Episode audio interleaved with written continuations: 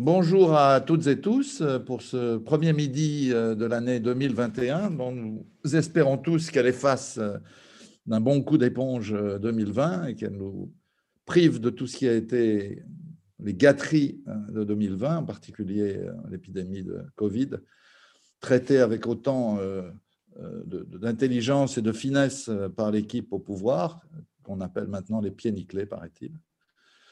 Euh, encore un mot pour vous dire que malheureusement ce midi reste pour l'instant un midi euh, à distance.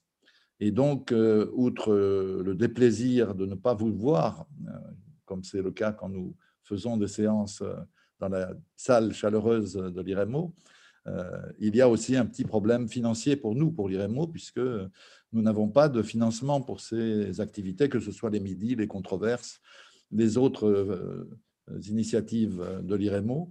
Et donc, euh, si certains d'entre vous n'ont pas tout dépensé pendant les fêtes, s'il vous reste quelque chose à donner à l'IREMO, c'est sympa. Vous allez sur le site iremo.org et vous faites un don. On accepte les dons entre 1 euro et 1 milliard d'euros. Pour un milliard, il faut quand même discuter avec la trésorière pour essayer d'organiser ça. Voilà, donc ce, premier midi euh, et c'est bien, je trouve, euh, sera consacré euh, à la Palestine. La Palestine qui n'a peut-être jamais, en tout cas à ma mémoire, connu une situation aussi angoissante. Benjamin Netanyahu a obtenu de Donald Trump tout ce que la droite et l'extrême droite voulaient, la reconnaissance de Jérusalem comme capitale d'Israël, la légalisation aux yeux de la diplomatie américaine des colonies juives, l'annexion de la moitié grosso modo, de la Cisjordanie, sans oublier la fermeture de la mission de Palestine à Washington, l'abandon d'une UNRWA, l'Agence pour les réfugiés de l'ONU, que Washington a étranglé financièrement. Et il faut le dire, Netanyahu a aussi obtenu de Trump qu'il se retire de l'accord sur le nucléaire iranien et face au danger de Téhéran, qu'il incite les dirigeants arabes à normaliser leurs relations avec Tel Aviv. Cette trahison de la cause palestinienne, c'est évidemment pas la première, on le sait. Euh, cette trahison a permis à chacun d'avoir son petit cadeau. Euh, les Émirats ont eu, en tout cas, croient qu'ils vont avoir des chasseurs F-35.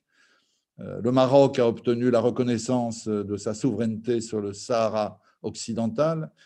Le Soudan a pu être retiré de la liste des États terroristes et obtenir des sommes non négligeables de la part euh, des États-Unis. Et c'est vrai que Mohamed Ben Salman et l'Arabie saoudite sont évidemment partie prenante de ce processus, mais euh, l'héritier du roi, qui n'est pas encore roi, euh, avoue dans une interview au Guardian que s'il signait avec Israël, je cite, il serait tué par l'Iran, le Qatar et son propre peuple.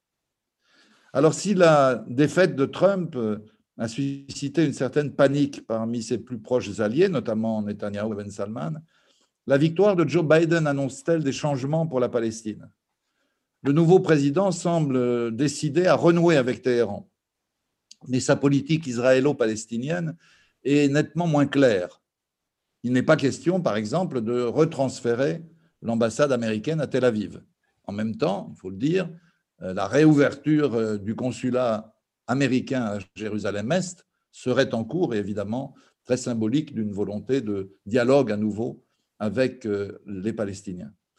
Washington, dit-on, euh, s'apprêterait à reconsidérer à nouveau les colonies comme illégales et s'opposerait euh, à toute annexion, en tout cas avouée.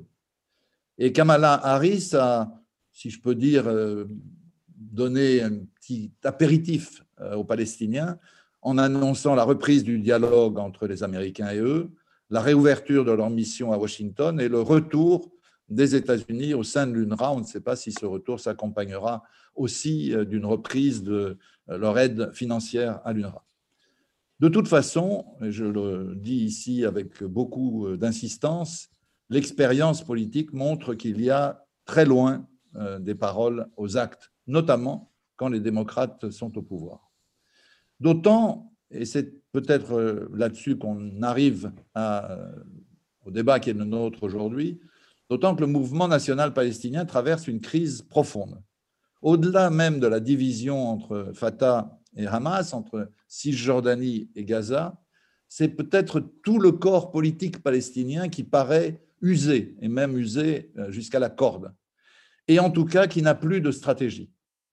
Faute de partenaires israéliens, faute de soutien arabe comme international, la perspective des deux États s'évanouit peu à peu.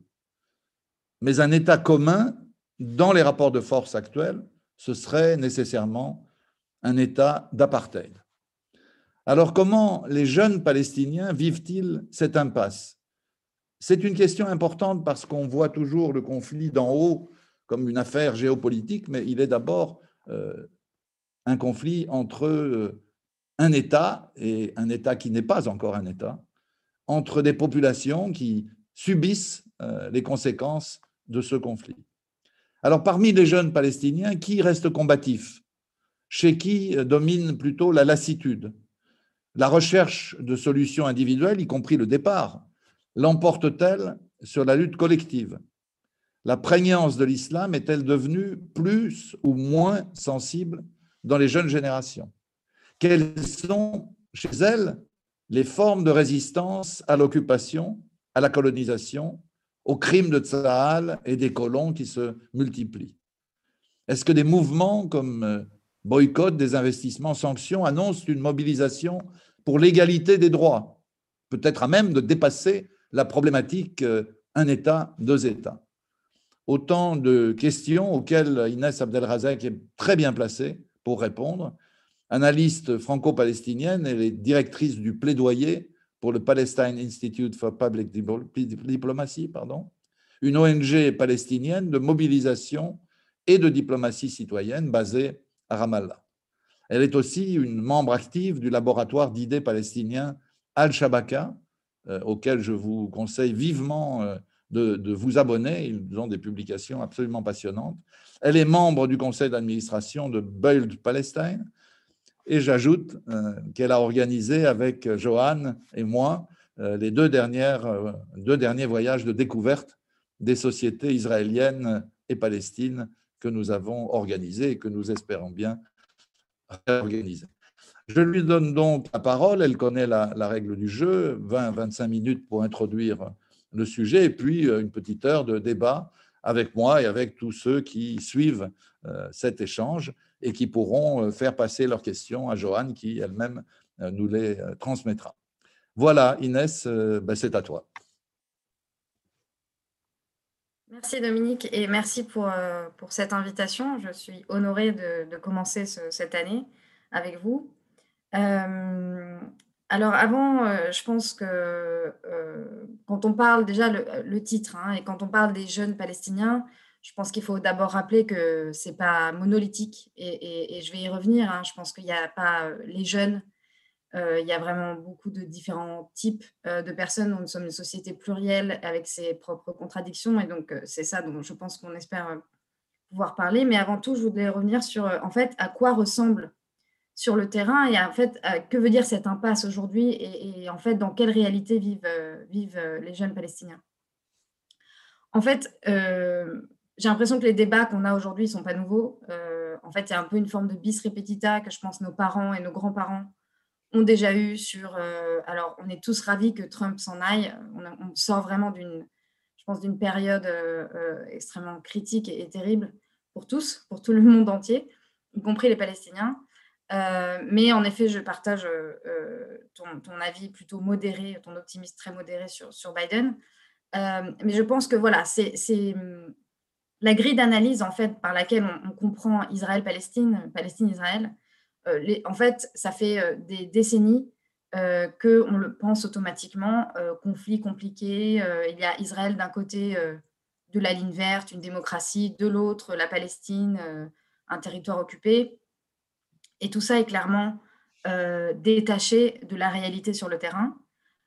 et en fait, il y a une théorie que j'aime bien qui est en fait celle de l'agenda, qu'on appelle Agenda Setting Theory, euh, qui dit qu'en fait, celui qui fait l'agenda, qui fait le discours, qui fait euh, les débats, euh, bah, en fait, crée la réalité. Et, en fait, celui qui a fait l'agenda, c'est en fait Israël depuis toujours, plus que les Palestiniens. Donc, je suis ravie que vous m'invitiez et que, et que, vous donniez la voix aux, Palestiniens. Parce que en fait, la compréhension et, cette en fait réalité est comprise à travers le prisme de la sécurité d'Israël, le processus de paix, et des choses qui en fait sont, sont vraiment aujourd'hui détachées de cette réalité. Et donc, c'est quoi cette impasse et, cette réalité aujourd'hui? Donc, les jeunes générations, hein, donc moi, je je compte plus trop en tant que jeune finalement dans les, dans les définitions internationales. J'ai dépassé la, la, date de péremption, je crois que c'est 29 ans, mais euh, bref, on va dire que jeune, on va dire entre 15 et, 40, faire large, 15 et 35. Euh, ils ont grandi en fait. Je ne dirais pas date de, de, préemption quand même, ça, me paraît euh, hein, un peu excessif. Il y a de longues, longues les, jeunes devant toi. Voilà, tout à fait. Non, mais c'est très très bien. La trentaine, c'est très bien. Euh, les jeunes, euh, en fait, génération palestinienne, ont, grandi donc sous les accords d'Oslo, qui en fait c'est cimenté cette perception hein, euh, que c'était deux parties qui doivent négocier. on continue à marteler que voilà, il faut deux États. Que... Donc, donc vraiment ce, discours autour de la séparation et autour de cet aspect binaire Israël d'un côté, Palestine de l'autre. Et, Israël, et Oslo, les accords d'Oslo qui étaient censés être temporaires, en fait, sont devenus permanents. Et, en fait, c'est cette jeunesse qui a grandi dans un système qui a consolidé la colonisation et la fragmentation euh, d'accords qui, en fait, étaient temporaires et devaient mener à un État. Et donc, c'est toute une génération à qui on a promis cet État, cet État palestinien séparé, euh, euh, et qui n'a pas eu. et qui donc aujourd'hui vit, en fait, dans un système qu'on peut vraiment catégoriser d'un régime. en fait, il y a un régime israélien qui contrôle euh, de la rivière Jourdain jusqu'à la mer Méditerranée, en fait, 14 millions de personnes à peu près, palestiniens et juifs euh, israéliens, euh, avec des droits différenciés. Moitié-moitié à peu près. Hein. Moitié-moitié, voilà. À, peu près moitié-moitié aujourd'hui démographiquement. Et, donc aujourd'hui, en fait, cette, cette, ce régime, en fait, contrôle sous un seul principe, c'est-à-dire la, domination d'un groupe sur un autre. Donc, le groupe euh, juif dominant euh, les Palestiniens et ça se traduit euh, par différents types de, politiques, de pratiques. Et notamment, un des principes, un des premiers principes, c'est diviser pour régner. et donc, aujourd'hui, en fait, qu'on soit un, Palestinien à Jérusalem, à Gaza, un citoyen d'Israël, on a en fait des droits différenciés, on vit dans des systèmes différenciés qui maintiennent notamment, qui maintiennent à la fois la fragmentation euh, de la société euh, palestinienne et aussi un contrôle plus effectif, euh, donc divisé pour mieux régner, le contrôle effectif israélien. Et donc, c'est en fait cette réalité, je pense qu'il faut, qu'il faut, qu'il faut essayer de comprendre, plutôt que celle de, encore une fois, une Palestine d'un côté, Israël de l'autre, deux blocs monolithiques qui devraient juste s'entendre et, se mettre autour d'une table.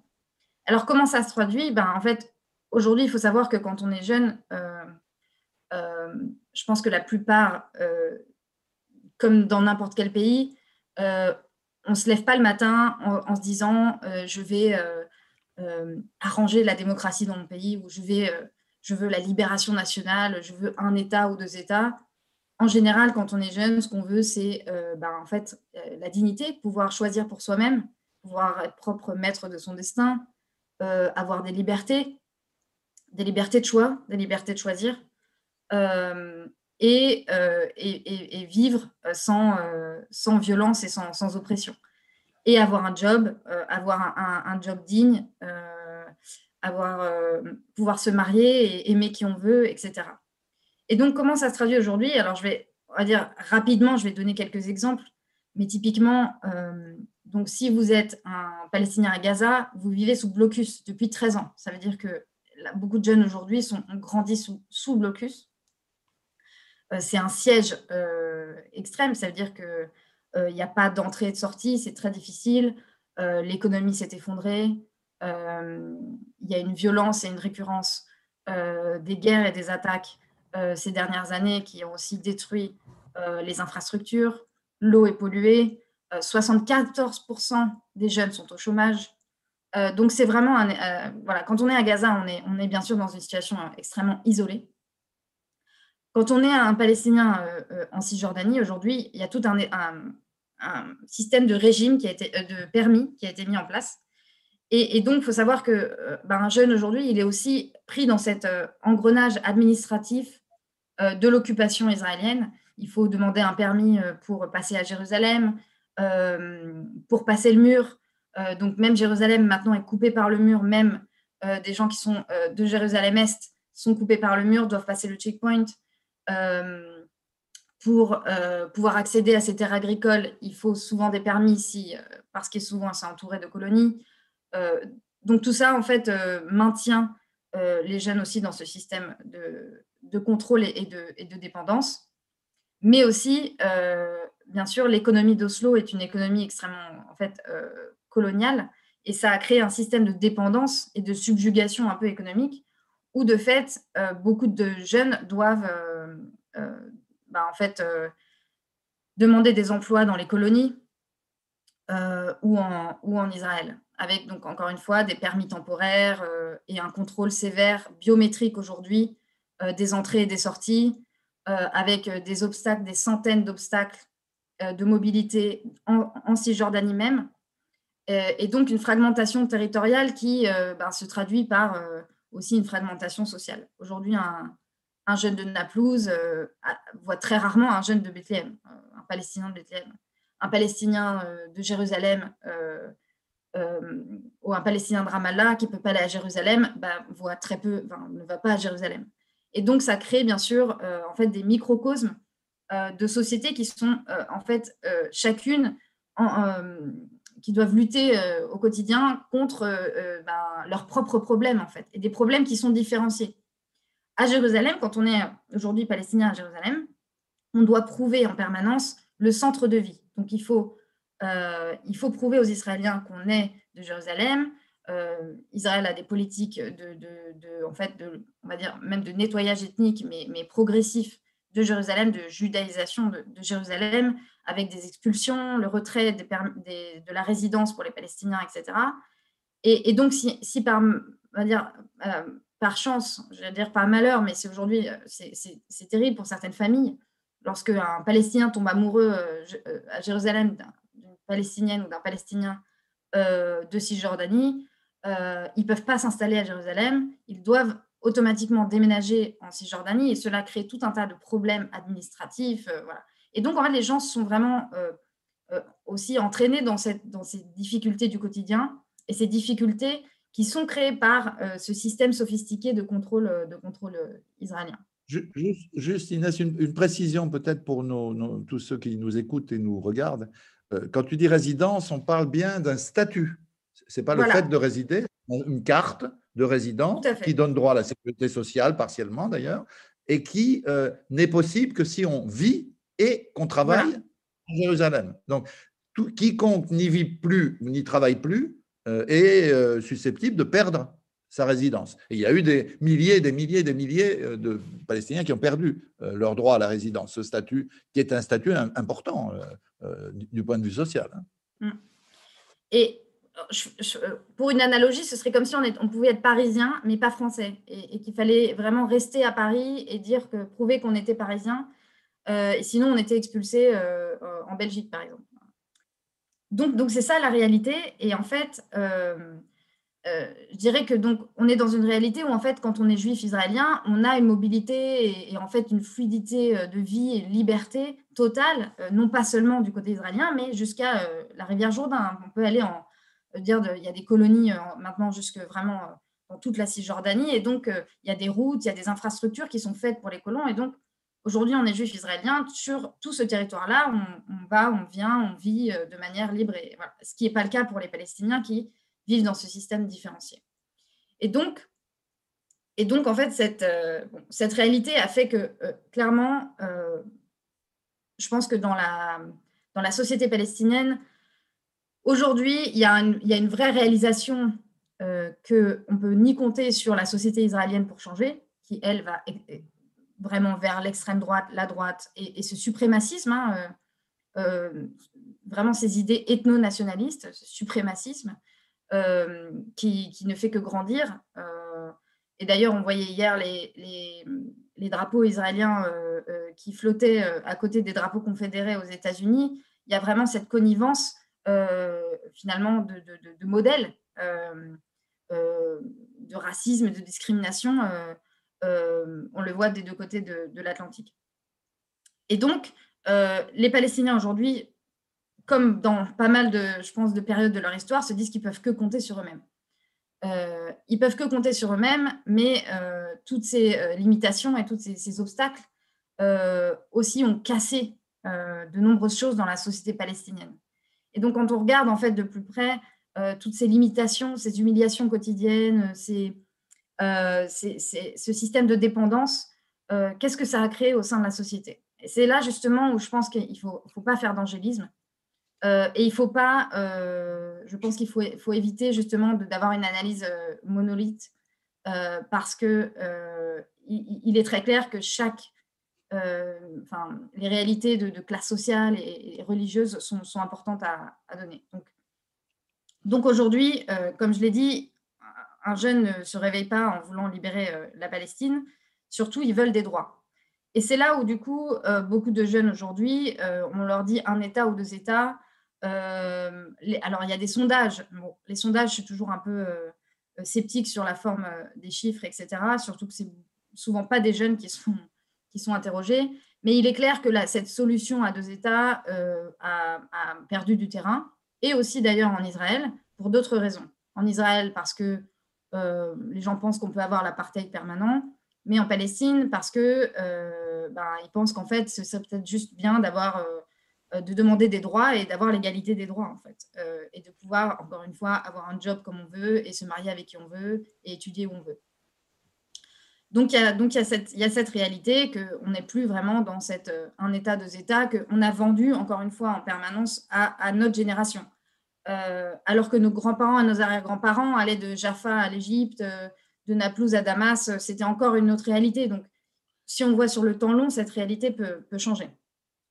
Donc, euh, et donc, dans la société aujourd'hui, euh, il euh, y, a ceux qui, je pense, peuvent se permettre, comme moi, qui ont des privilèges, qui ont, sont d'une classe sociale assez élevée, etc., qui se mobilisent politiquement. Et là, il y a un vrai, en effet, je pense, de vraies initiatives et un vrai renouveau de, de, la mobilisation.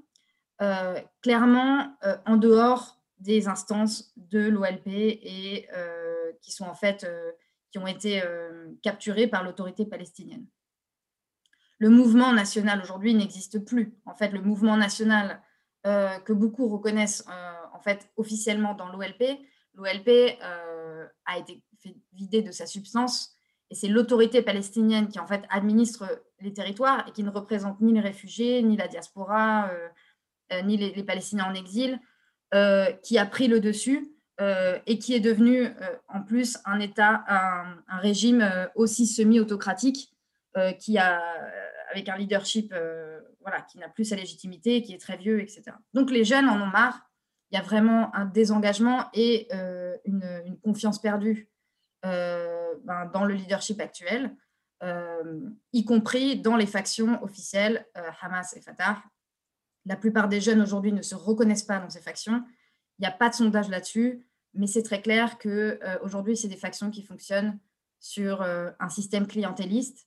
Euh, et de nombreux jeunes continuent à, on va dire, être embrigadés dans ces factions-là parce que ensuite derrière ils vont avoir des facilités, des contacts, des pistons et des facilités dans la vie.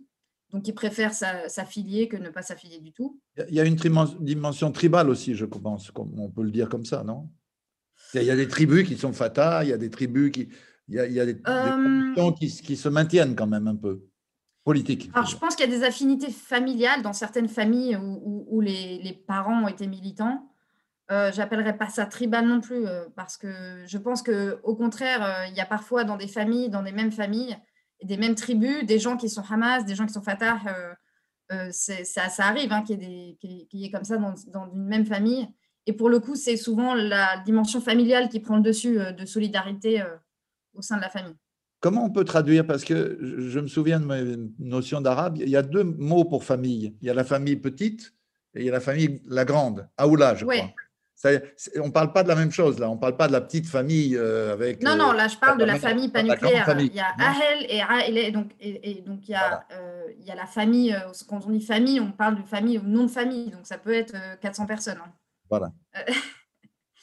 et, donc, et donc, il y a, je dirais, dans, les, dans les classes intellectuelles et, qui vont au-delà de la ligne verte. Hein. Là, je parle vraiment des Palestiniens, autant à Haïfa qu'à Ramallah, qu'à Bethléem, euh, et, beaucoup dans la diaspora, euh, donc dans une diaspora qui, euh, qui, se remobilise, qui se mobilise, un, vrai mouvement vers revendiquer notre récit et pouvoir avoir voix au chapitre, recentrer la voix des Palestiniens. Et des initiatives qui, qui veulent juste se centrer sur les droits, la justice, la dignité, euh, et de plus en plus vers, de fait, un État euh, démocratique. Et, en fait, la fin de la colonisation, la fin de l'apartheid euh, comme horizon, plutôt que finalement les négociations, un État, etc.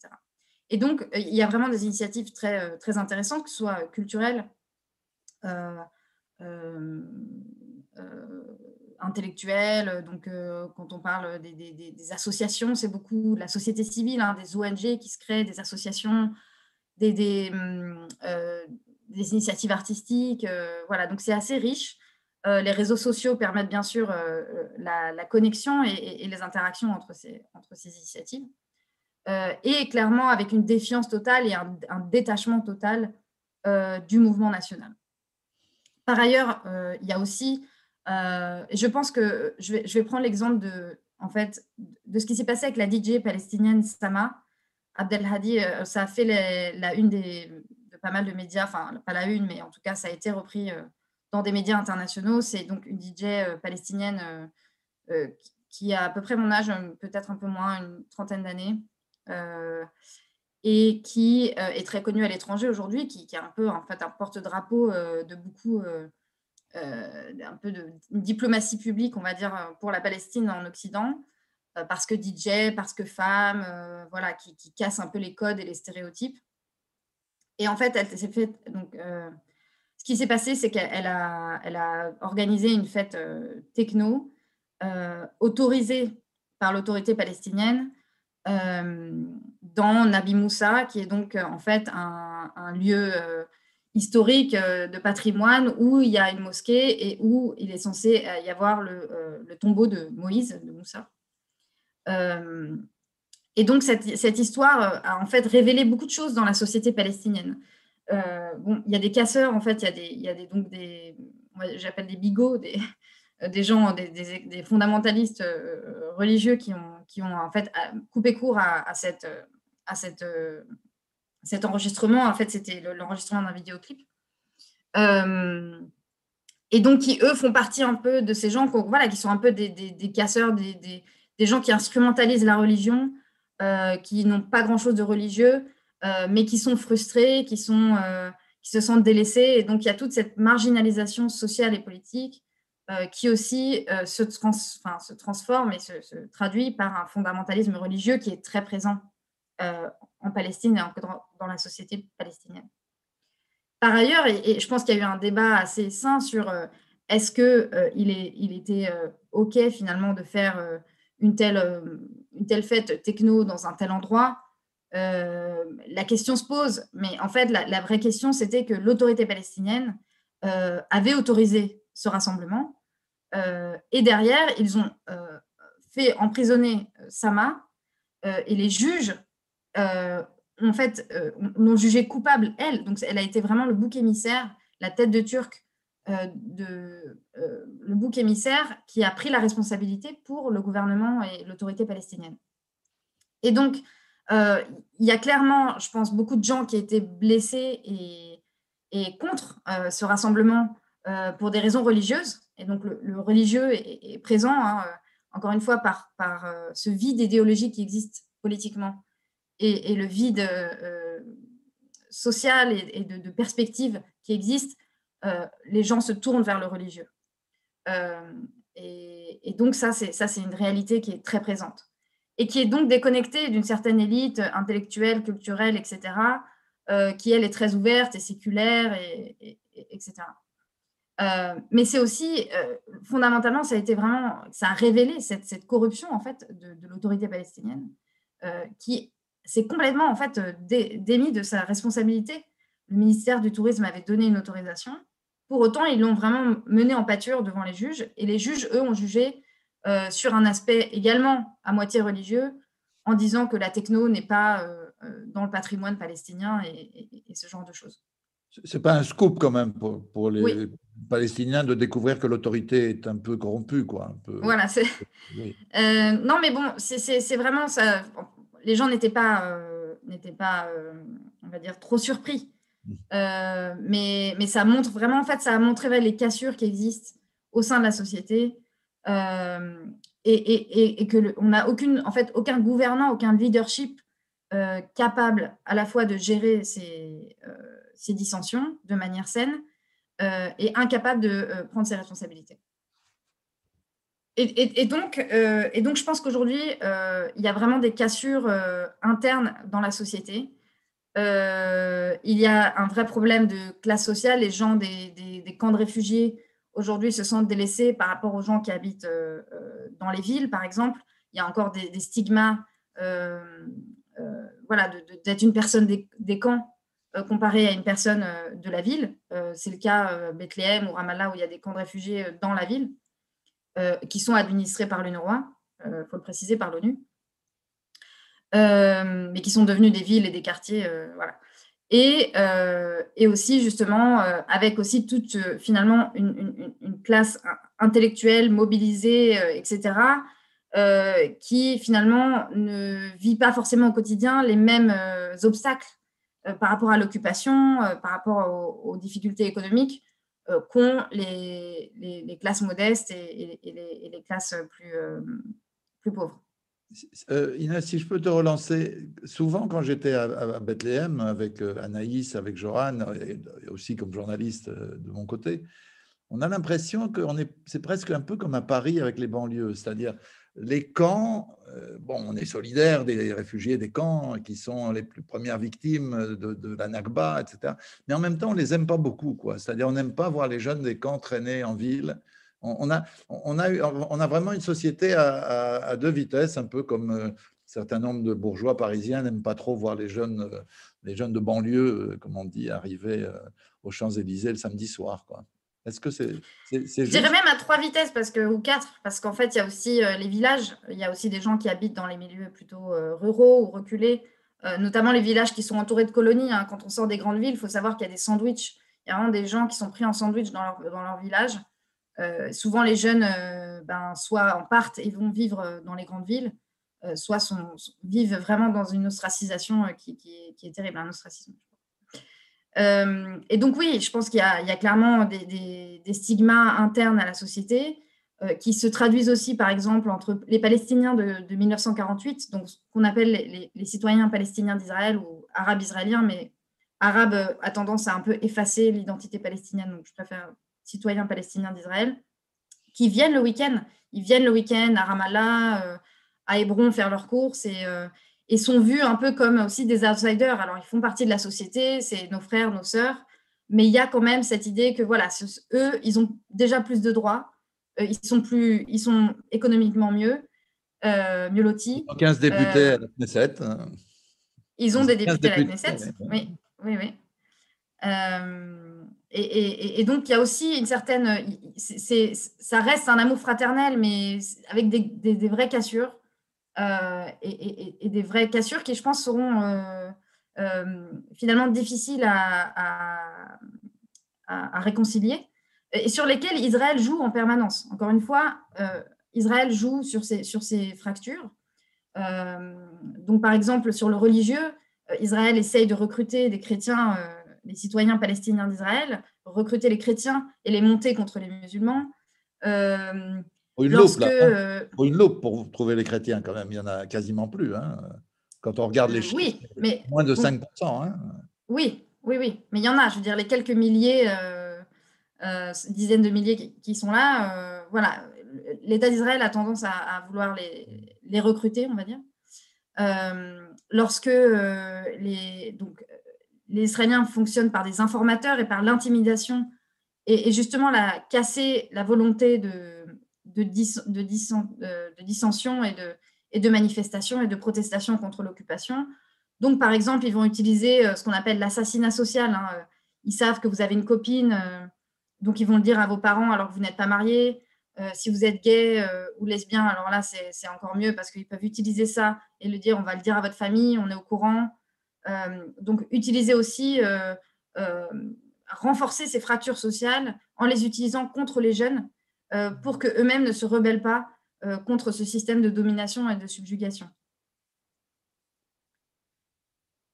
Et je ne sais pas, je pensais que tu voulais poser une question, mais euh, je finirai sur ça. Et en fait, je pense qu'aujourd'hui, alors, c'est là où, et c'est là où je ne fais pas preuve d'angélisme hein, sur la société. Je pense qu'il y, a vraiment beaucoup de fractures et de, et de choses qui ne vont pas. Euh, mais il faut savoir aujourd'hui qu'on nous pose beaucoup la question, mais finalement, euh, pourquoi les, jeunes générations ne se mobilisent pas en masse? Pourquoi il n'y a pas de, de, de, protestation, euh, de, nouveaux partis politiques qui émergent? Où est l'alternative?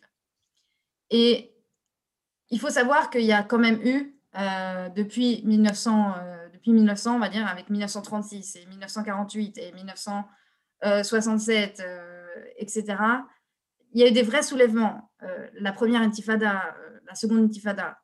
Les jeunes aujourd'hui ont grandi sous cette seconde intifada qui a été un vrai traumatisme et une vraie erreur stratégique hein, d'avoir tué des civils, euh, mais qui a été traumatisante pour les, pour les Palestiniens parce que les contrôles et ce système aujourd'hui de domination est aussi né de, des, conséquences de la seconde intifada où beaucoup de Palestiniens ont été tués. Le prix a été vraiment très fort dans la société de violence, euh, et de, de, morts, hein. représailles.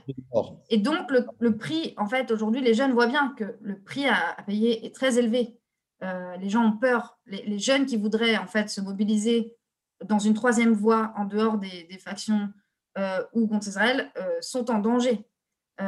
soit ils vont dans des prisons israéliennes, soit ils vont dans des prisons de l'autorité palestinienne lorsque ça ne plaît pas trop à l'autorité palestinienne et aux partis en présence euh, et, donc, quelque part, c'est vraiment un, vraiment un prix élevé à payer. Et les Israéliens contrôlent très bien ça, avec les informateurs, avec euh, le contrôle de la mobilité, avec euh, des carottes, les carottes et les bâtons. Quoi. donc c'est vraiment un système de contrôle où, la mobilisation est compliquée. Et la mobilisation massive, de fait de cette fragmentation géographique et sociale, finalement, est, cassée et étouffée. J'aimerais qu'on... Bon, on a bien compris ce que tu veux nous dire, je crois. En tout cas, je pense que nos amis qui suivent ont bien compris. On ne peut pas dire les jeunes Palestiniens, ça n'existe pas. Euh, ça dépend où ils vivent, euh, si c'est en Cisjordanie, si c'est à Gaza, si c'est en Israël même, euh, si c'est à Jérusalem. Donc des situations géographiquement différentes qui entraînent des situations économiques, sociales, politiques différentes.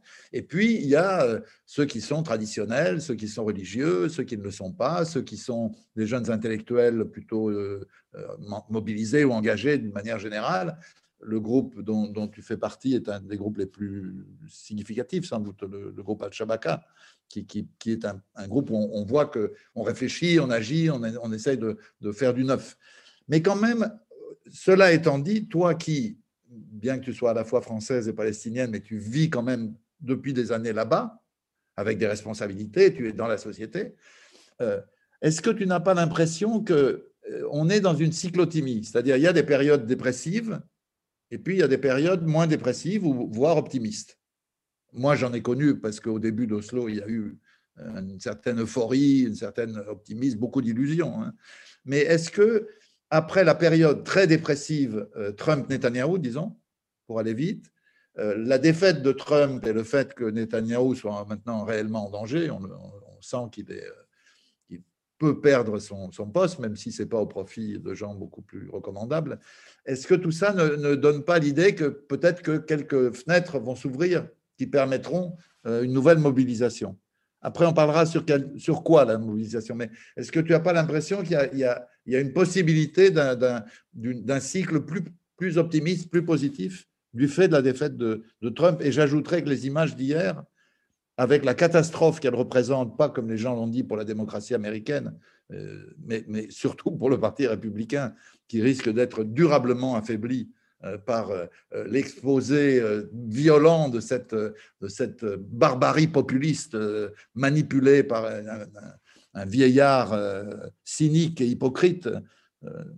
On peut dire que avec, avec Trump, ce n'est pas le serment d'Hippocrate, c'est le serment d'Hypocrite. On l'a vu quand même avec son intervention télévisée forcée d'ailleurs hier. Bref, est-ce que la, page qui se tourne en Amérique et peut-être la page qui se tourne en, Israël n'est pas susceptible de, parmi les jeunes en particulier, de créer un climat un peu différent? Alors là où il y a l'opportunité, encore une fois, c'est de... Il faut transformer la manière euh, dont, on, dont on fait, dont on pense le combat. Et, et, la libération nationale palestinienne. Et donc, je pense qu'on est dans un moment de transition où il y a des opportunités. Encore une fois, c'est clair, aujourd'hui, euh, le modèle euh, d'acceptation qui a commencé dans les années 80, du modèle de deux États et de négociation directe dans les années 90, ne va pas fonctionner, ne peut pas fonctionner. Aujourd'hui, on va aller, on, va, on est dans une réalité d'apartheid. Comment on lutte contre un système colonial d'apartheid? C'est ça la question. Et c'est comment aller vers la libération et l'autodétermination palestinienne. Et je pense qu'il y a des opportunités euh, parce que le mouvement est à bout de souffle. Et dans, le discours, encore une fois, il y a une place pour les Palestiniens de se réapproprier leur récit et de se, et de, se faire une place dans l'agenda, de se faire une place dans l'agenda et de, et de participer, de contribuer à la définition de cet agenda politique. Euh, et beaucoup le font à l'international, comme moi par exemple, parce qu'en Palestine, l'espace politique est bloqué. Et donc là, en fait, où, comme je l'ai dit avant, euh, ça ne va pas venir d'Israël de même. Je veux dire, il faut arrêter de penser qu'Israël a une bonne foi ou un quelconque intérêt aujourd'hui euh, à aller à la table des négociations, à faire des compromis. Euh, aucun intérêt. Pour eux, ils ont la normalisation et ils sont très contents. Et pour l'instant, ils ont le, beurre et l'argent. Et l'annexion de fait. C'est ça. Elle n'est pas de droit, mais elle est de fait en continuant l'annexion et la colonisation de manière totalement en totale impunité, euh, sans aucun coût euh, finalement ni diplomatique euh, ni intérieur.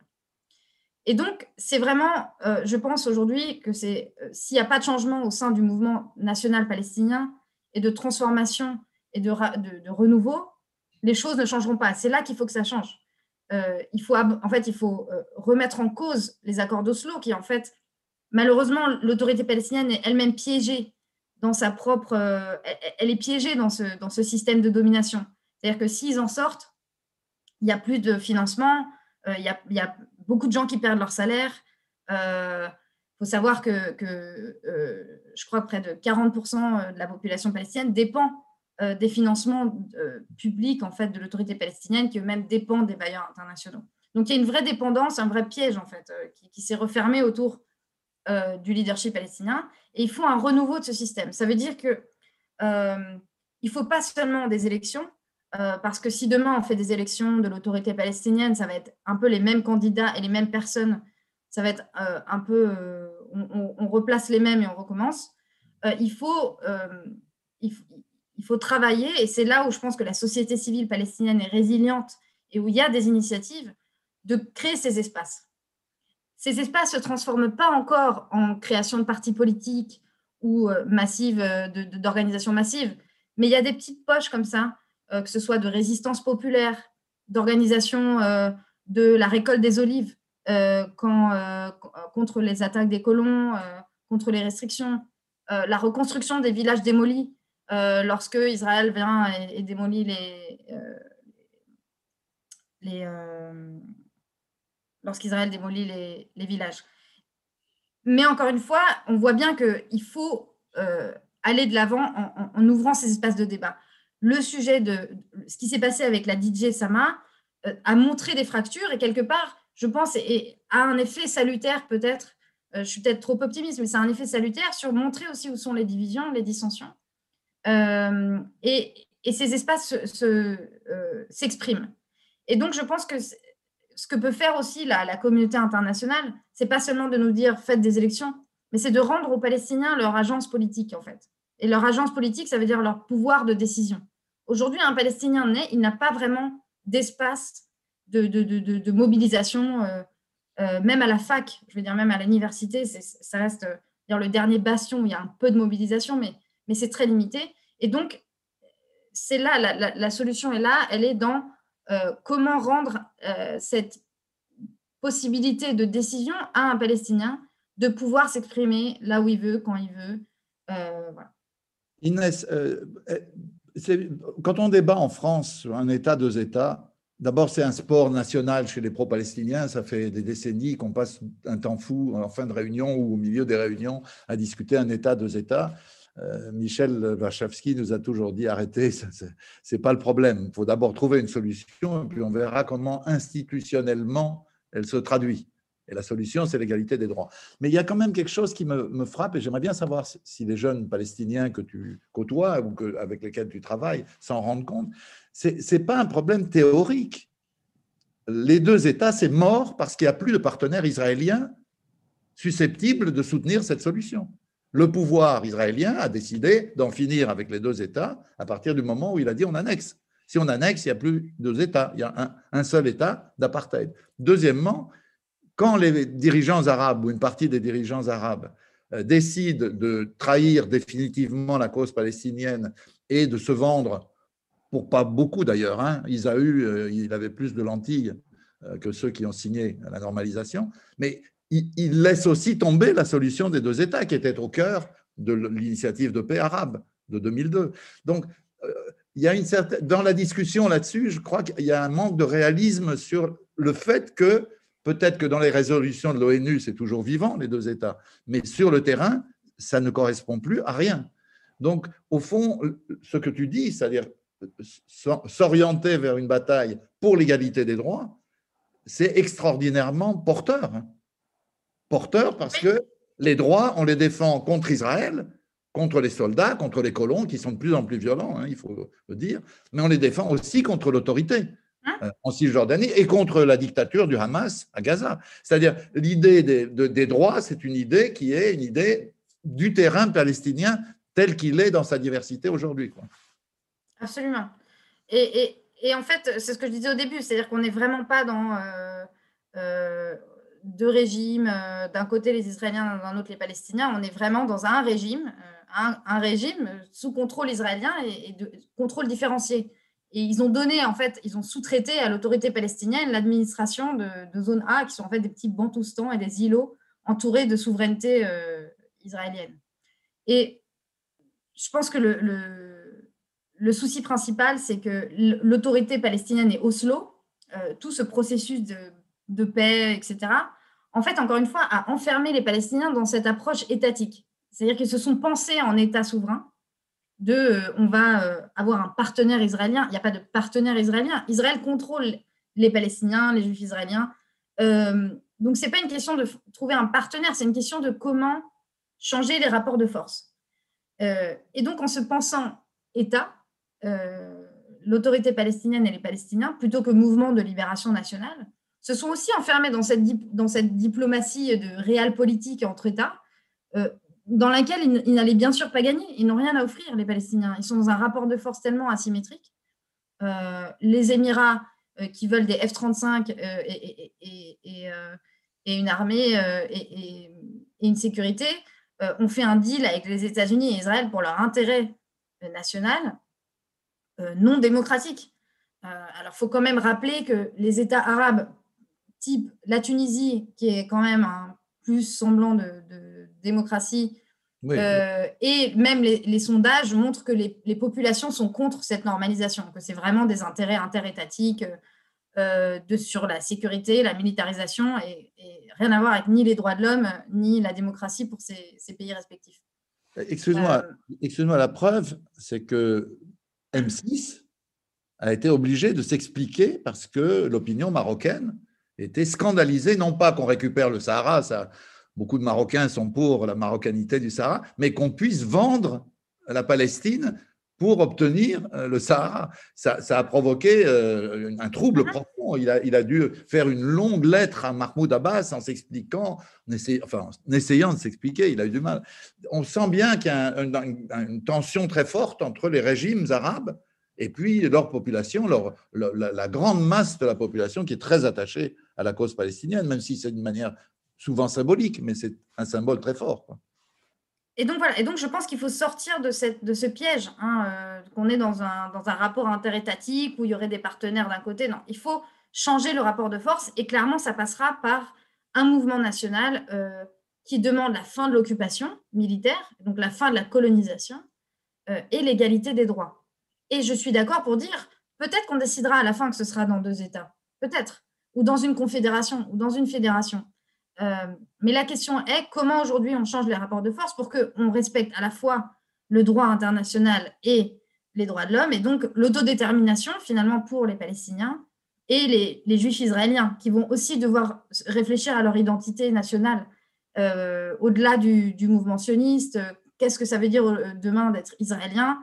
Est-ce que et, et c'est très intéressant de voir ceux qui évoluent sur cette question parce qu'en fait ils se disent mais Aujourd'hui, plus je soutiens en fait l'État tel qu'il est, le régime tel qu'il est, en fait, je soutiens euh, clairement l'oppression, l'apartheid, euh, la discrimination euh, raciale institutionnalisée, légalisée.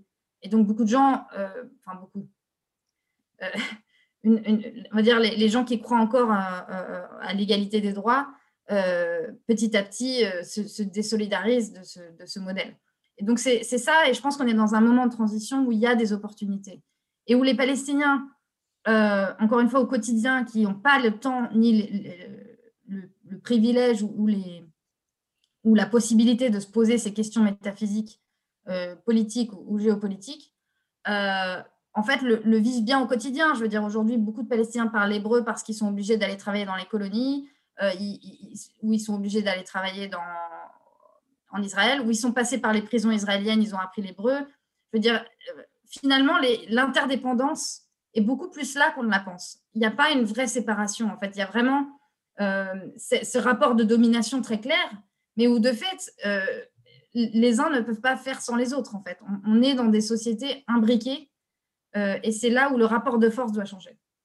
Comment, ou, pour dire les choses plus simplement, qu'est-ce que ça veut dire faire de la politique aujourd'hui pour un jeune Palestinien? Comment ça peut se traduire au-delà des, moments de réflexion, des colloques, des symposiums, des rapports comme celui que, auquel tu as contribué d'Al-Shabaka, qui est absolument passionnant, je conseille à tout le monde d'aller le voir sur le, site. Comment, comment ça peut se manifester? Comment ça peut s'organiser? Parce que quand même, euh, il y a Israël et puis il y a l'autorité. Hein. Enfin, c'est un double obstacle c'est pas un obstacle simple. Je me souviens que Sama Jaber, euh, qui, est responsable de la santé mentale en Palestine, euh, elle nous disait un jour que, euh, je vais dire une chose horrible, mais enfin je la dis quand même parce que, parce que ça m'est resté très très fortement marqué quand elle l'a dit.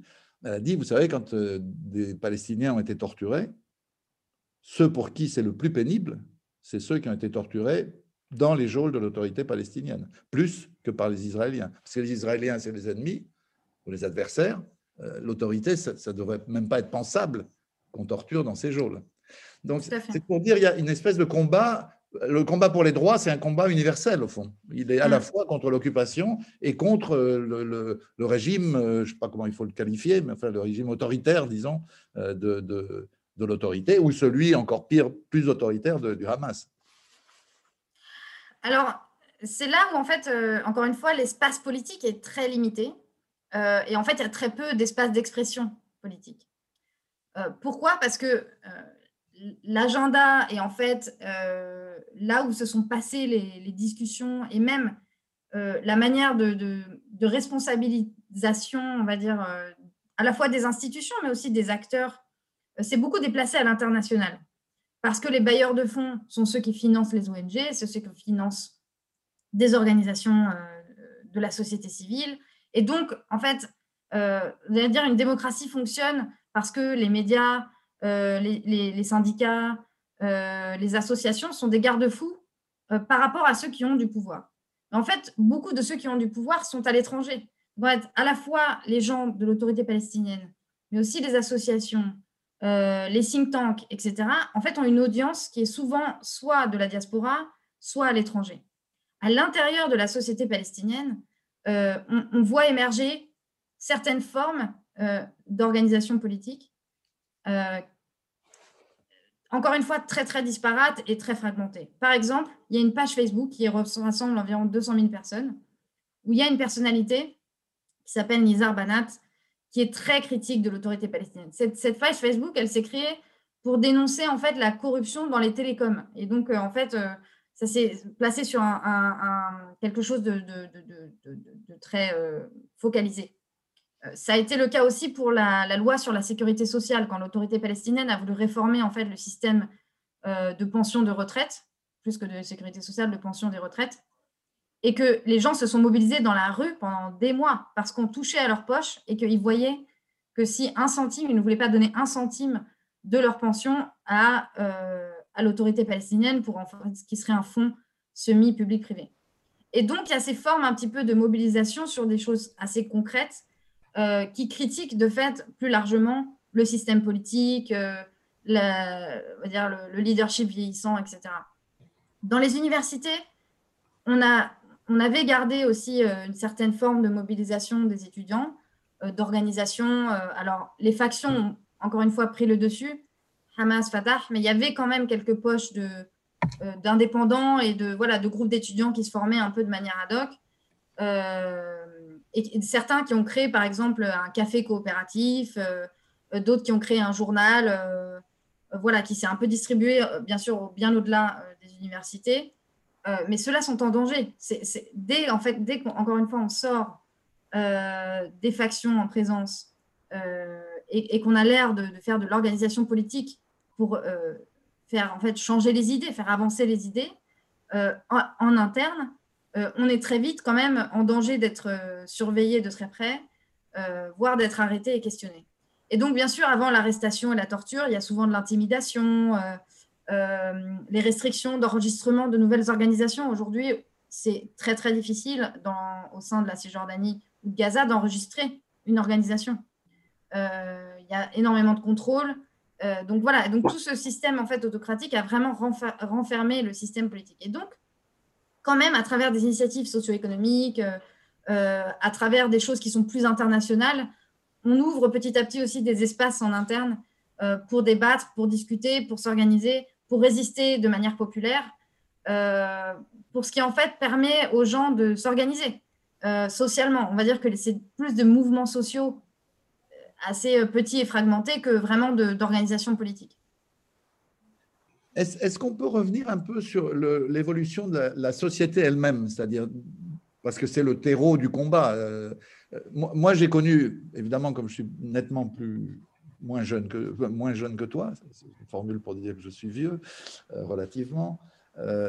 j'ai connu l'évolution d'une société palestinienne très rurale qui est devenue citadine, une société qui était très traditionnelle, pas, seulement religieuse, très, de mœurs, disons, très traditionnelle, avec euh, des, des, habitudes plus démocratiques, plus laïques, euh, plus, plus, plus, de liberté, disons, de, de, penser.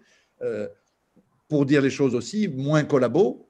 Je parle collabo pas seulement d'Israël, aussi de la Jordanie, à une certaine période, ou de l'Égypte, pour ce qui est de Gaza, et plus résistante. Enfin, on a eu Comment, où on en est aujourd'hui, c'est-à-dire quand tu regardes la jeunesse palestinienne dans, toute sa diversité, est-ce que tu as l'impression que le, progrès l'emporte ou qu'on est dans des, phases parfois de régression? Bah C'est là où je dirais que c'est, y a plein de contradictions parce que euh, autant il y a vraiment beaucoup de, cercles et de poches dans lesquels on voit du progrès et de l'évolution. Euh, c'est un peu comme dans d'autres pays. En fait, je veux dire, je pense qu'on est à l'image de aussi ce qui se passe dans le monde. Il hein. faut le voir. La polarisation est réelle. Donc, euh, la polarisation dans notre société, euh, elle, est, elle, est, elle, est, réelle. aux États-Unis, elle est très réelle. Et donc, je pense qu'on est aussi dans ces, dans ces dynamiques où il y a de plus en plus de polarisation. Mais de fait, ça se traduit comment? Ça se traduit par, globalement, je pense, euh, une, une, colère et une frustration. Et cette colère et cette frustration, elle se traduit aussi euh, en fait en apathie et en résignation. Et ça veut dire quoi? Ça veut dire que, encore une fois, comme dans d'autres pays, alors chez nous, ça a été vraiment très euh, prégnant. Le modèle néolibéral économique euh, a été vraiment à fond soutenu par le FMI, la Banque mondiale, parce qu'on était dans le state building. Hein. Après Oslo, il fallait construire cet État. Et donc, on a ouvert les crédits à la consommation, euh, on a créé donc énormément de, postes dans les institutions de l'autorité palestinienne qui devaient devenir le gouvernement. Donc, on a enflé une bureaucratie qui aujourd'hui est un énorme système bureaucratique qui emploie beaucoup de gens. Les cafés, les services, en fait, c'est devenu une société de services.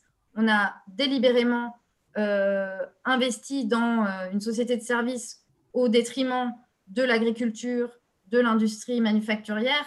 Et aujourd'hui, on est très dépendant de l'économie israélienne. Et donc, tout ça fait que euh, on est en fait dans des sociétés où bah, il y a beaucoup de jeunes qui veulent juste aller sur Instagram et TikTok et avoir un job et, pouvoir fumer leur narguilé l'après-midi. Dire, et, ça, c'est pas, je pense, inhérent à la société palestinienne. Euh, c'est inhérent en fait à l'apathie politique qu'on a vue euh, ces dernières décennies.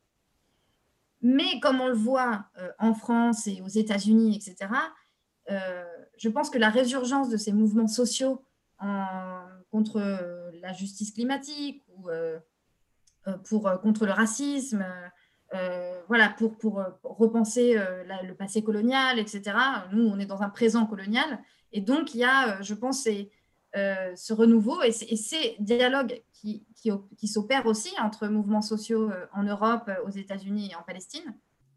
Aussi, grâce à la diaspora, hein, je pense qu'il faut vraiment dire que les Palestiniens en exil font partie de l'identité palestinienne. Aujourd'hui, la Palestine, les Palestiniens, c'est cette pluralité avec aussi euh, les Palestiniens en exil qui contribuent à ces, à ces, à ces ponts et à ces dialogues. Et qui sont c'est, la moitié, c'est la moitié des Palestiniens, les Palestiniens en exil. Dire, hein, c'est une moitié, grosse moitié même. Euh, Alors, c'est clair qu'il y a des vraies euh, différences, il y a des déconnexions entre un Palestinien qui a vécu toute sa vie aux États-Unis et un Palestinien qui habite dans, un, dans, une, dans un Naplouse.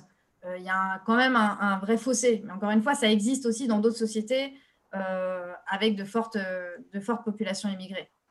Euh, et, donc, je pense que cette organisation politique passera par les ponts qui se créent entre ces personnes-là, y compris avec les Palestiniens d'Israël, parce qu'il faut savoir que, encore une fois, les Palestiniens citoyens d'Israël sont plus à même de s'organiser. Euh, parce qu'ils ont plus finalement de liberté qu'un Palestinien de Naplouse. Hein, dans, une échelle comme ça de différenciation, encore une fois, des droits, euh, on va dire qu'ils ont peut-être un peu plus de, moyens de respirer et de, s'exprimer euh, que les Palestiniens à Naplouse. Et, donc, c'est en fait ces, ponts qui sont très importants et qui sont très importants à nourrir pour s'organiser collectivement. C'est-à-dire briser ces fragmentations et réunir en fait les différentes couches de, de la société dans un combat qui est finalement commun et que beaucoup, beaucoup s'y retrouvent. Euh, mais il y en a aussi beaucoup qui pensent avant tout à euh, leur salaire et leur poche, etc. Comme partout. Voilà, c'est ça. Alors, juste une question très précise. Dans, beaucoup de pays arabes, et pas seulement de pays arabes d'ailleurs, le rêve des jeunes, c'est de partir. Le mirage occidental fonctionne encore. Ce qui d'ailleurs est étonnant parce que avec les réseaux sociaux, on voit aussi mieux ce qu'est la réalité ou l'envers du décor des sociétés occidentales. Quand on, a la possibilité de regarder depuis euh, Ramallah ou depuis le Caire ou depuis euh, Khartoum ce qui se passe quand il y a des gilets jaunes qui se font matraquer ou quand le gouvernement laisse sa police se comporter comme elle se comporte dans les banlieues, il n'y a, que Darmanin qui, lui, ne voit jamais de, de violence policière puisqu'il s'étouffe. Comme il s'étouffe, il ne les voit pas. Le temps qu'il les voit, c'est trop tard. Euh, il y a des, gens qui ont perdu un œil, une jambe, un bras, ou pire, ou perdu la vie. Bref, j'ai l'impression qu'il y a de quoi pour les jeunes qui rêvent de départ euh, se détromper un peu sur ce qu'est le, mirage occidental. Cela dit, beaucoup veulent partir. Est-ce que c'est le cas aussi en, Palestine?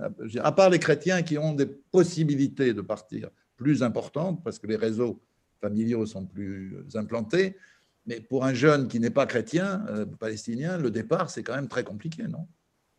Mais qu'il y en a beaucoup qui Oui, absolument. Ben, euh, alors, encore une fois, je pense que c'est comme dans toute euh, société, il y a bien sûr. l'exil fait partie, depuis toujours d'ailleurs, de, l'expérience palestinienne. Et donc, l'exil continuera à en faire partie. Aujourd'hui, beaucoup de personnes de Gaza veulent partir. des jeunes qui, encore une fois, n'ont jamais de permis pour aller en dehors de la ligne verte donc, ils sont vraiment confinés parfois dans une ville et n'en sortent jamais euh, ont envie de partir, c'est évident. Il y, a, quand même beaucoup de chômage et, de, désespoir, surtout à Gaza.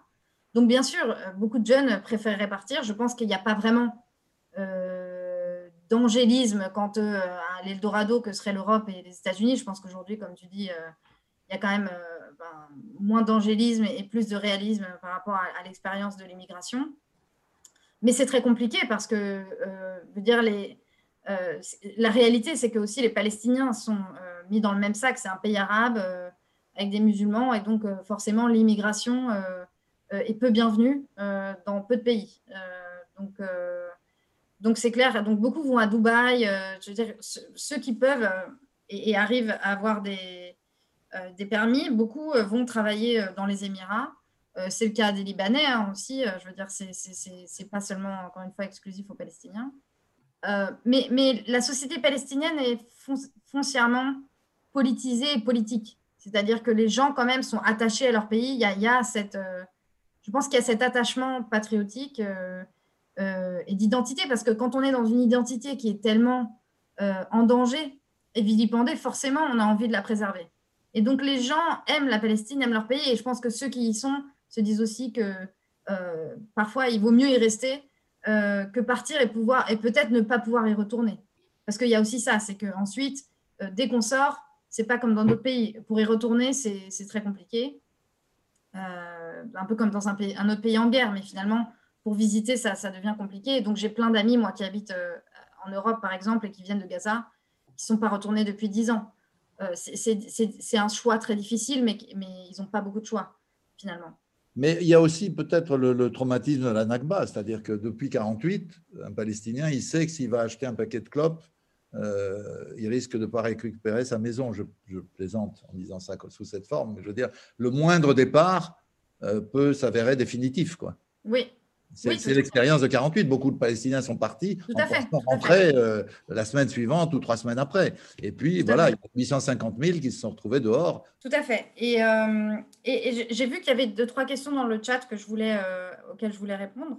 Existe-t-il une jeunesse israélienne, donc hors de ce paradigme étatique, euh, qui, euh, qui justement se rend compte de cette colonisation? Euh, Oui, très marginal. Hein. En général, ils l'estiment à environ 5, peut-être 5, un peu moins de 5%, on va dire, de cette, un peu moins de 10% de la population en termes d'opinion et en termes de gens actifs sur les droits de l'homme et, et, la fin de la, de, la colonisation, de l'occupation, et, qui en fait aussi pense aussi en termes de droits euh, égaux. Aujourd'hui, euh, on est à moins de 5% de la population euh, israélienne, mais ils existent. Nous, on travaille avec des organisations en fait israéliennes, juives, qui se définissent ou pas, mais qui sont en tout cas post-sionistes ou anti-sionistes, ou en tout cas qui réfléchissent à un modèle différent euh, deux États séparés mmh. euh, et qui envisage aussi la possibilité du droit au retour des réfugiés, qui reste quand même une question euh, fondamentalement taboue dans la société israélienne. L'idée qu'il y aurait en fait un État qui serait pas forcément à majorité juive, mais où on serait en fait dans une coexistence entre les Palestiniens et les, Israéliens. Et donc, je pense qu'il y a une co-résistance euh, entre euh, juifs euh, et, palestiniens qui, doit s'organiser, y compris avec des mouvements de la, juifs de la diaspora qui, eux, sont bien sûr beaucoup plus avancés, encore une fois. Il y a, plus de mouvements progressistes qui existent aux États-Unis qu'en Israël même, parce qu'ils n'ont pas la même expérience de ce qui se passe. et je pense que c'est avec eux qu'on doit former un combat commun en fait contre l'apartheid, contre, contre la, colonisation. Et, euh, et, en fait, c'est un peu, euh, c'est des mouvements qui sortent aussi du prisme de, de, cet angélisme qui ne fonctionne pas, de dialogue et de, coexistence et de, rapprochement en fait qui existe depuis les accords d'Oslo. Hein. Ces, ces initiatives où on va rapprocher des Israéliens, des Palestiniens et, on va faire des camps d'été ensemble et on va créer du dialogue. Euh, le fait est que quand on ne combat pas contre un même régime d'oppression, euh, chacun rentre dans le même système et les choses ne changent pas. Euh, donc peu importe qu'on se mette autour d'une table pour manger un repas, derrière, l'Israélien rentre dans son système libre et démocratique, le juif israélien, et, les Palestiniens dans leur système discriminatoire.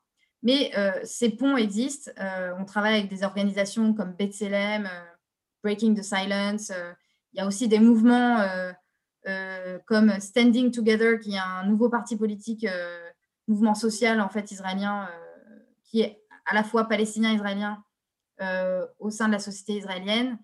donc ces, mouvements-là, je pense qu'il faut bien sûr les, encourager et, beaucoup des, mouvements comme la One State Democratic Campaign, qui est une campagne pour euh, se mobiliser en interne pour euh, un État démocratique, ont émergé euh, des villes comme Haïfa, justement où il y a, on va dire, un microcosme de ce que pourra être la coexistence future dans des villes où il y a des Palestiniens et des Israéliens, avec toujours ces discriminations institutionnalisées, mais où il y a cette nouvelle forme de, je pense, de, de dialogue entre, entre ces différents groupes. Euh, juste une chose, euh, Inès, je suis frappé quand, je t'écoute et quand j'écoute d'autres amis euh, palestiniens de ton âge et de, ces milieux dans lesquels tu es, je pense à Shabaka et d'autres, je suis frappé qu'il y a un parallèle avec l'évolution de la pensée politique en Israël même. C'est-à-dire, c'est quand même en Israël, à partir du Matzpen, puis ensuite de groupes anticoloniaux euh, plus importants, puis du développement et de la diversification des partis politiques palestiniens, je pense en particulier au rôle qu'a joué Azmi Bishara pendant une période, qu'est née l'idée qu'il fallait aller vers un État de tous ses citoyens. Et au fond, l'État de tous ses citoyens, pensé par Bishara et d'autres euh, comme étant un objectif pour Israël, euh, c'est d'une certaine manière ce que toi tu dis mais à l'échelle de toute la Palestine. C'est un État où tout le monde a les mêmes droits, les mêmes, euh, les mêmes euh, possibilités d'expression, la même possibilité de s'organiser, de voter, d'être élu, euh, d'avoir une véritable autonomie au sens profond du terme politique à l'intérieur d'un État. Ça peut être Israël quand on parle d'État de tous ses citoyens, mais ce que tu dis, c'est un peu la même chose à l'échelle de la Palestine. En fait, la, séparation, la ligne verte euh, qui a été en fait euh, euh, acceptée ou proposée à l'ONU en 47, c'est une conception contemporaine. C'est pas si vieux à l'échelle de l'histoire. c'est cette séparation qu'il fallait mettre une frontière à cet endroit et que du coup les Palestiniens qui sont partis en 48, qui sont de Haïfa, de Jaffa, etc., n'auraient pas le droit de rentrer chez eux et donc c'est plus à eux, c'est un autre État dans lequel ils n'ont aucune euh, un belonging, c'est-à-dire auquel ils n'appartiennent pas. Euh, en fait, c'est illusoire, c'est fictif. Aujourd'hui, un Palestinien ne renoncera pas. C'est-à-dire que les Palestiniens, dans un calcul politique, ont accepté la solution à deux États d'une manière pragmatique. Mais vous parlez à n'importe quel Palestinien aujourd'hui, et on l'a bien vu avec la grande marche du retour à Gaza, c'est le retour. La, première demande, c'est euh, et quand on parle avec des, gens de Gaza euh, ou des réfugiés dans les camps à Dhéché, etc., ils, vous disent, mais on n'est pas de, on de on n'est pas de Bethléem, on est de euh, Lod, de, Haïfa, de Jaffa, et les gens veulent pouvoir, euh, en fait, ne pas renoncer à ça comme leur, comme leur, leur terre ancestrale, enfin leur maison. C'est-à-dire, beaucoup ne vont pas revenir. Ma famille, qui est partie en 48, ne reviendra pas habiter dans le village qui est dans Galilée. Pour autant, ils ne renonceront pas au droit de pouvoir dire c'est chez moi, j'ai le droit d'y aller, j'ai le droit de visiter. Si je voulais acheter une maison là-bas, je le ferais. Euh, c'est ça en fait. Et c'est ça, si vous voulez, que pour les, pour les Israéliens, aujourd'hui, c'est très. Euh, je pense que c'est encore très tabou parce que pour eux, il faut un, un État à majorité juive euh, et, voilà, et donc là, ils ont créé des faits sur le terrain pour que, euh, pour que ce soit comme ça. Mais je pense que cette, euh, cette formation marginale qui existait, hein, encore une fois, qui n'est pas nouvelle, comme tu dis, qui existait dans la société israélienne et dans la société palestinienne, peuvent finalement revenir à cette idée qu'on a besoin simplement de, dans cette terre, hein, cette, cette, Palestine historique, en tout cas entre, peu importe comment on l'appellera, mais bon, bref, qui comprend, on va dire, euh, Israël et, les territoires euh, palestiniens, euh, qu'on puisse avoir un modèle politique où finalement tout le monde a ses droits collectifs et individuels reconnus. D'une certaine manière, je, te pose la question parce qu'elle m'intéresse énormément et je trouve qu'on n'a pas du tout travaillé là-dessus. Dans l'évolution du corps social et politique israélien, il y a eu une droitisation. Tout le monde le sait, on l'a vu. Et d'ailleurs, les alternatives à Netanyahou telles qu'elles apparaissent aujourd'hui, euh, elles sont sur sa droite, si j'ose dire. C'est-à-dire, c'est Bennett, c'est Gideon Sarr, c'est des gens qui n'ont rien à voir euh, ni avec la gauche, ni avec la volonté d'une paix négociée avec les Palestiniens. On a malheureusement, depuis la trahison de une, une totale atonie de la gauche dite sioniste ou de la, du sionisme dit de gauche, plus exactement. Bref. Mais il y a un autre aspect qu'on ne voit absolument pas et qui me paraît important, c'est que un événement historique s'est produit en septembre euh, dernier, euh, l'année dernière, euh, c'est que la majorité des Israéliens, dans une étude, ce n'est pas un sondage fait à la va-vite, c'est une étude sociologique très longue, a décidé qu'il fallait en finir avec la dictature religieuse. Et que donc il fallait chasser les partis ultra-orthodoxes du gouvernement établir un mariage civil, établir un divorce civil, permettre euh, à qui le veut de se marier avec qui il veut, quelle que soit l'origine, la religion, etc. Bref, euh, tout d'un coup, voilà qu'une majorité d'Israéliens se rallie à notre conception, entre guillemets, laïque euh, de la République. Alors, ça ne concerne que les Israéliens. Ces mêmes Israéliens-là n'ont pas conscience que ceux qui n'ont pas de droit ou qui en ont peu, ce sont les Palestiniens pas du tout en Cisjordanie, à Gaza, à Jérusalem-Est, et moins que en, Israël, mais quand même, c'est la même question, en fin de compte. C'est-à-dire, est-ce que tous les citoyens d'un pays peuvent avoir des droits égaux, y compris par rapport euh, à la pression, aux contraintes religieuses? Donc, on est là dans quelque chose qui peut aussi faire pont. Oui, et d'ailleurs, les lignes de fracture sont euh, bien sûr, euh, on va dire, euh, raciales, ethniques entre Israéliens, Juifs et puis Palestiniens, mais il y a aussi des fractures autres, comme je l'ai dit. Enfin, ces contradictions existent entre religieux et non religieux.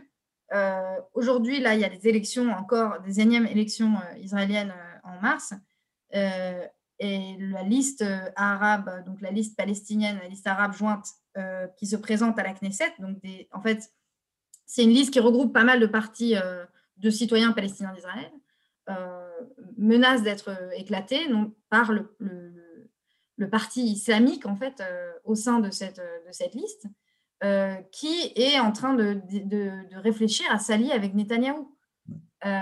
parce que sur des raisons justement de l'idée que on, serait dans une société où le, religieux prendrait la place, que ce soit l'islam ou, ou le judaïsme, et, donc sur des calculs politiques, bien sûr aussi. Hein.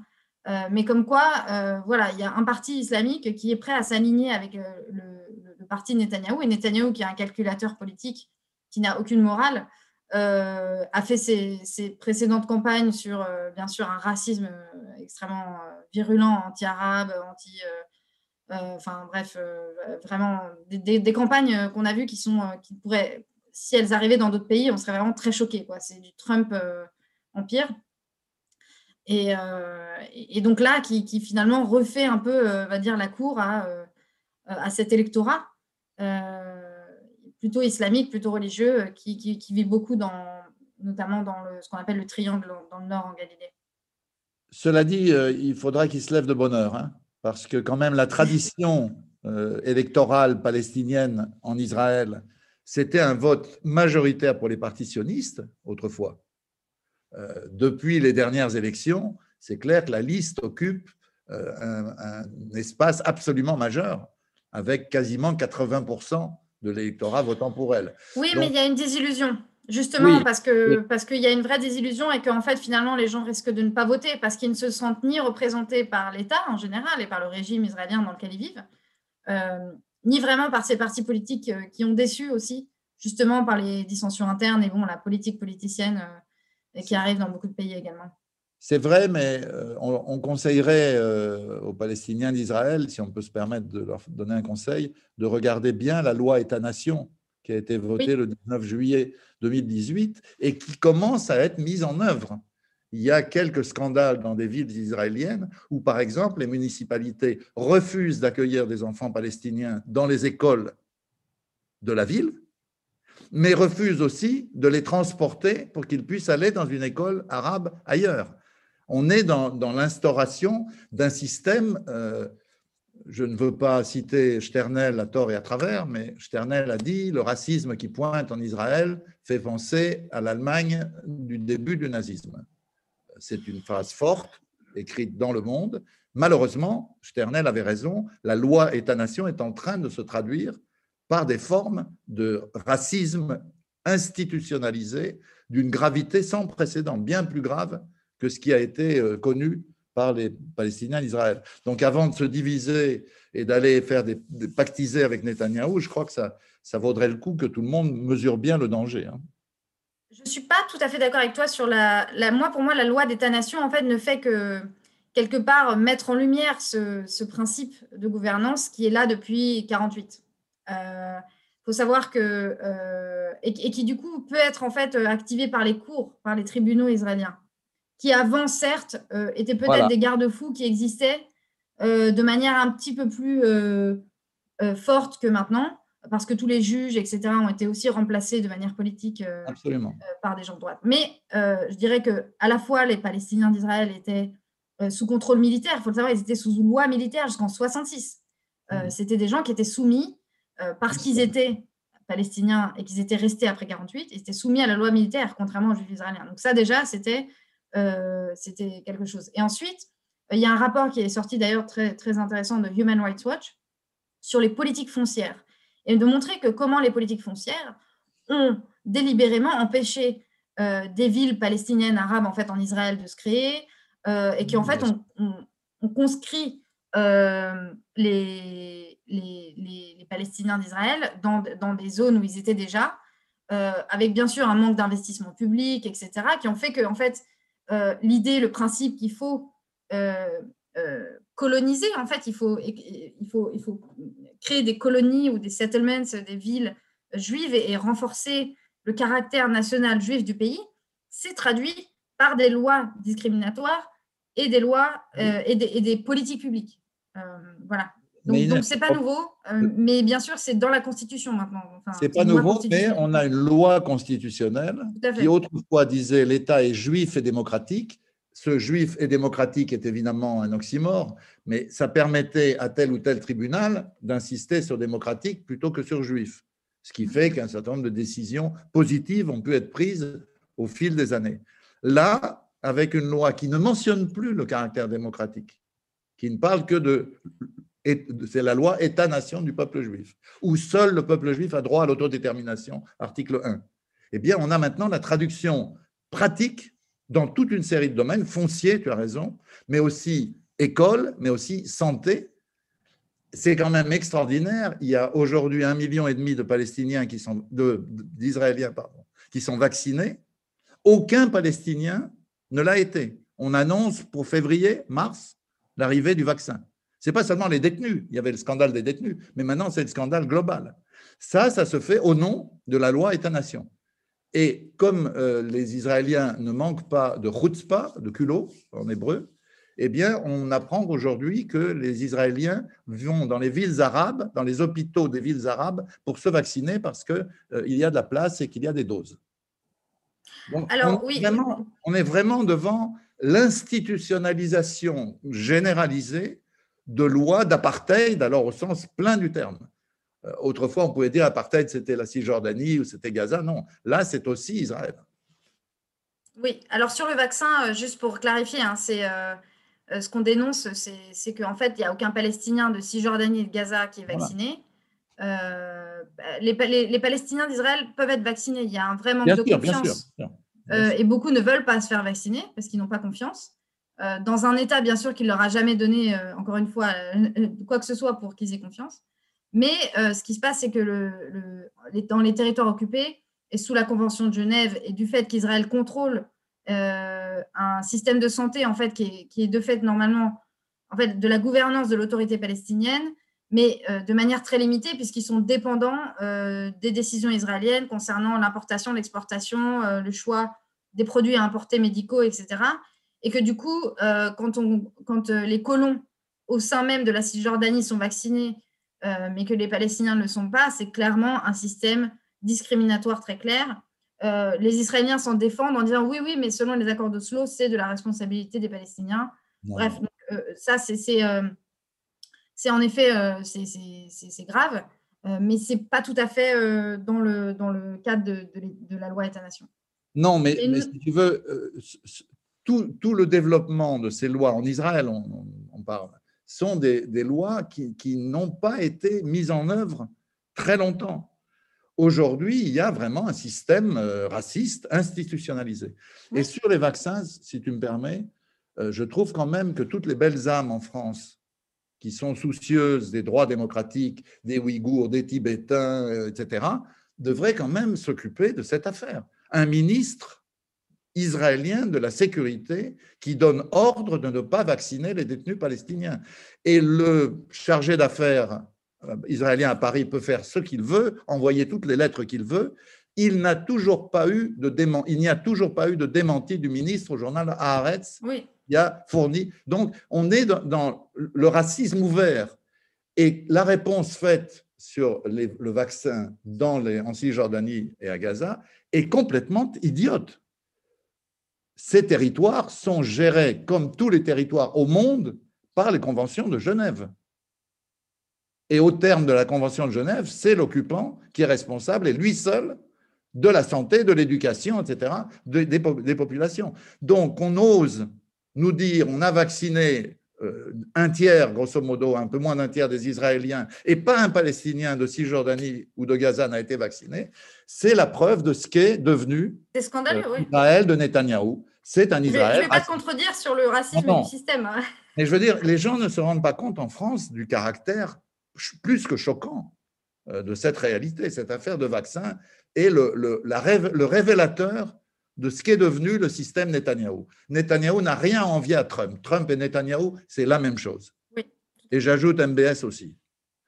Alors, j'avais malheureusement pas eu les questions pendant toute une période parce que mon écran était bloqué, je ne sais pas pourquoi. Il reste, en fait, tu as répondu à toutes les questions posées, j'ai regardé, sauf, une. Euh, je peux conclure là-dessus d'ailleurs. J'aimerais bien que tu, le dises. En tout cas, plusieurs euh, intervenants nous disent, au fond, à quoi ça sert ce qu'on fait à l'étranger? Tout, le, le mouvement de solidarité, est-ce que c'est perçu et est-ce que c'est un encouragement réel je ne parle pas de ce qui fait pression sur Israël, je parle d'encouragement euh, aux jeunes Palestiniens à leur euh, mobilisation. Euh, beaucoup de beaucoup d'amis ont posé cette question. Hmm. Peut-être on peut terminer là-dessus. Oui. Alors, je pense que dans, tous les actes de solidarité, je pense qu'il faut toujours se poser la question est-ce que, bien sûr, on met au centre la voix des Palestiniens? Parce que souvent, on a beaucoup. En fait, c'est les autres qui ont parlé de la Palestine et des Palestiniens pour eux, et pas les Palestiniens donc aujourd'hui, je pense qu'il est très important, euh, à la fois pour les étrangers et aussi pour les Palestiniens comme moi qui ont euh, des privilèges, de, aussi de pousser et de, porter la voix, les histoires et, la réalité euh, de beaucoup de Palestiniens en, Palestine et, de Palestiniens de, la diaspora. Donc ça, c'est essentiel. toujours se demander, est-ce qu'on a écouté un Palestinien? Est-ce que c'est eux qui savent mieux? C'est pas simplement euh, ni émotionnel, ni biaisé, etc. Non, les Palestiniens savent beaucoup mieux leur réalité et, quelles sont leurs aspirations à leurs droits. Ça, c'est une chose. Euh, deuxième chose, euh, la solidarité est essentielle pour continuer à mettre la pression sur Israël. sans responsabilisation de l'État d'Israël, les choses ne changeront pas. Il faut, pour changer le rapport de force, qu'il y ait une confrontation, que petit à petit, les diplomaties étrangères, la communauté internationale se rendent bien compte que, euh, en fait, entre le bâton et la carotte, donner que des carottes à Israël et aucun bâton, ça ne fonctionnera pas. Et donc, continuer à faire en sorte euh, de, mettre la pression euh, quand ils violent le droit international, les droits de l'homme, et, faire avancer la question. Et justement, sur quelles sont les solutions, il faut écouter les Palestiniens en, en, disant, en fait, vers quoi vous voulez aspirer, vers quoi on veut tendre, écouter les Palestiniens et les Israéliens par ailleurs, mais les Palestiniens ont besoin d'être écoutés, euh, je pense, de manière plus forte, parce que c'est eux qui sont dominés euh, dans les débats.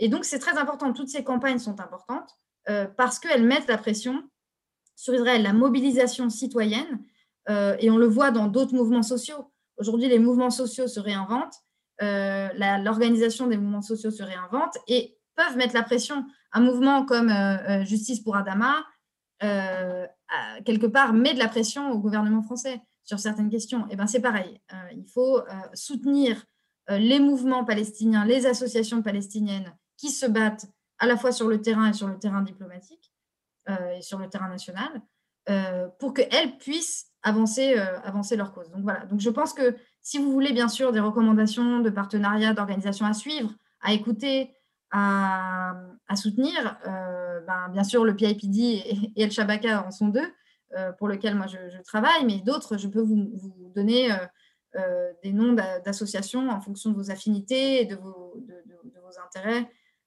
qui ont besoin d'être écoutés et d'être soutenus. Est-ce que je peux dire, Inès, que tu te heurtes en France à un problème spécifique?